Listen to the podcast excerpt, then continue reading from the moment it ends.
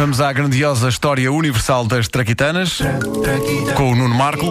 Uma oferta Montepio, cartões Star Wars para todos os fãs, mesmo para quem não é cliente Montepio. E Homes Place. Encontramos-nos lá.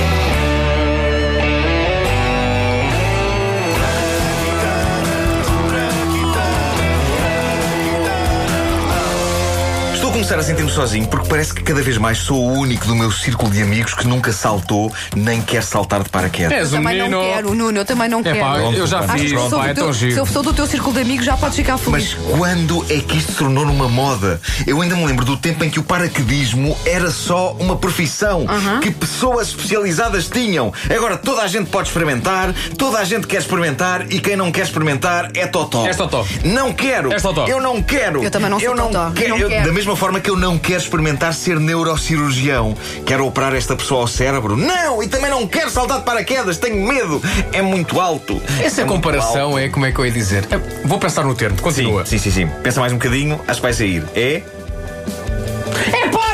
Pronto. Uh, vem isto a propósito deste episódio da grandiosa história universal das Traquitanas. Nós temos falado aqui, sobretudo, de invenções importantes que se ingraram. Muitas delas Magoaram-se. mantendo-se. deitaram singre. Uh, mas muitas delas mantendo-se até aos dias de hoje. Mas é bom lembrar os grandiosos anti-heróis que tentaram revolucionar o mundo e que falharam em grande estilo. Vais falar de? Franz Reichelt. Um alfaiate austríaco, radicado em França. É um desses homens. Ele passou o ano de 1911 e o princípio de 1912 a tentar inovar de forma radical uma invenção que, eh, aqui para nós, estava bem como estava. O paraquedas. O paraquedas estava inventado. Mas o paraquedas não estava bem para o alfaiate austro-francês. Na bela Paris dos anos 10, Franz Reichelt, alfaiate fascinado pelo céu, resolveu juntar o melhor de dois mundos e criar aquilo a que ele chamou de fato paraquedas. Em vez de um homem levar uma mochila às costas, da qual saía um paraquedas, a ideia do Franz era que o fato que a pessoa tinha vestido se transformasse ele próprio no paraquedas. As fotografias que existem de Franz com o fato vestido, podem vê-las na internet, suscitam em qualquer pessoa uma questão. E essa questão é: porquê? Franz começou por testar a invenção com bonecos que ele atirava do quinto andar do prédio onde ele vivia. Cá vai mais um! E. E funciona! Funciona! Oh vizinho, para de tirar lixo pela janela, que já não se consegue andar na rua com os bonecos de trapo, sinceramente! Oh, bom! Olha agora, vizinho, eh, já não. O. eh, nestes bonecos não. não tem nenhum que tenha. Oi, oi. eh, seios. Oh, é que eu sou divorciado e. e não. Não! Não deixa de ser espetacular que um homem que quer inventar um fato para quedas para que homens se atirem de aviões a muitos metros de altitude faça testes com bonecos de pano atirados de uma varanda de um quinto andar. Como é que isto não funcionou? há, há coisas estranhas realmente. O que é certo é que depois de atirar uma quantidade jeitosa de bonecos da janela do apartamento, Franz achou que o passo seguinte era ele próprio atirar-se com o fato vestido. Ele próprio atirar-se eh, da Torre Eiffel ligeiramente mais alta que o prédio dele. Coisa pouca. Família e amigos tentam demovê-lo. Franz, olha que aquilo é muito alto. Está calada, mulher! Então não viste os bonecos a voarem? Está bem, querido, mas quanto pesam bonecos esses que tens atirado da varanda? Ah, 25 quilos.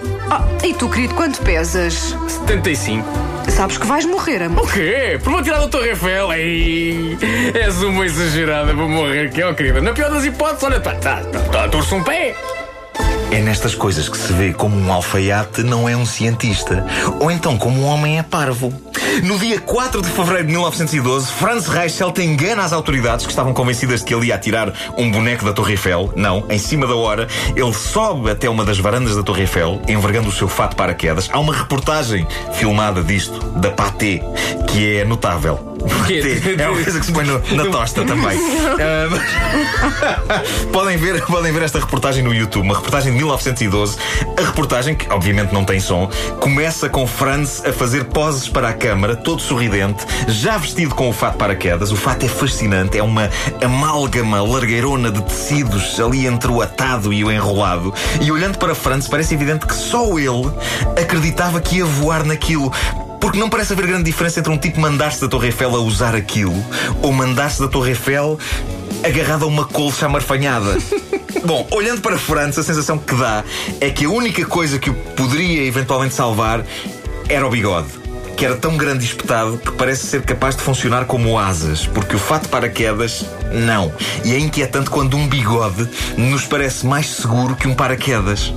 As imagens seguintes são ainda mais incríveis. O homem a quem apelidaram de o alfaiate voador, numa varanda da Torre Eiffel, sobe para uma cadeira, da cadeira sobe para um banco e em cima do banco ele começa a ensaiar a tirar-se dali. E é nesta altura que me ocorre o seguinte pensamento.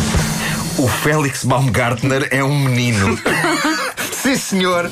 Que ele. Ele, ele, ele mandou-se uma altura de 39 mil metros, mas. Ah, eu tenho capacete. Ah, eu tenho a NASA a ajudar. Este tipo, em 1912, tinha uma mesa e uma cadeira de uma sala de jantar, um banco de cozinha, trapos e um bigode. E no dia 4 de fevereiro de 1912, às 8h22 da manhã, pronto para provar que o fato paraquedas funcionava, foi com isso que ele se mandou de uma varanda da Torre Eiffel. Mandou-se e. Evidentemente, em 3 segundos, espetou-se cá em baixo e morreu. Eh, está tudo filmado. E como é preto e branco, sem som e envolve bigodes, parece uma comédia do tempo do cinema mudo. O mais incrível no filme é como acaba, com um grupo de espectadores munidos de uma régua a medir a profundidade do buraco que ele fez quando bateu no chão. O que me parece a coisa sensível de fazer numa altura Claro. daquelas. Ele está ali, ele está ali. Não, Deixa eu pensar agora o buraco que ele fez. Deixa o buraco que ele fez. A nossa homenagem a Franz Reichelt, inventor do fato paraquedas.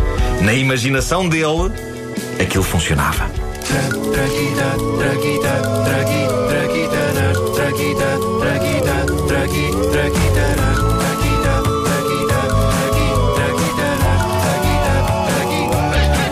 A gloriosa história universal das Traquitanas com o Nuno Marco, uma oferta Montepio, cartões Star Wars para todos os fãs, mesmo para quem não é cliente Montepio, e Homes Place. Encontramos-nos lá.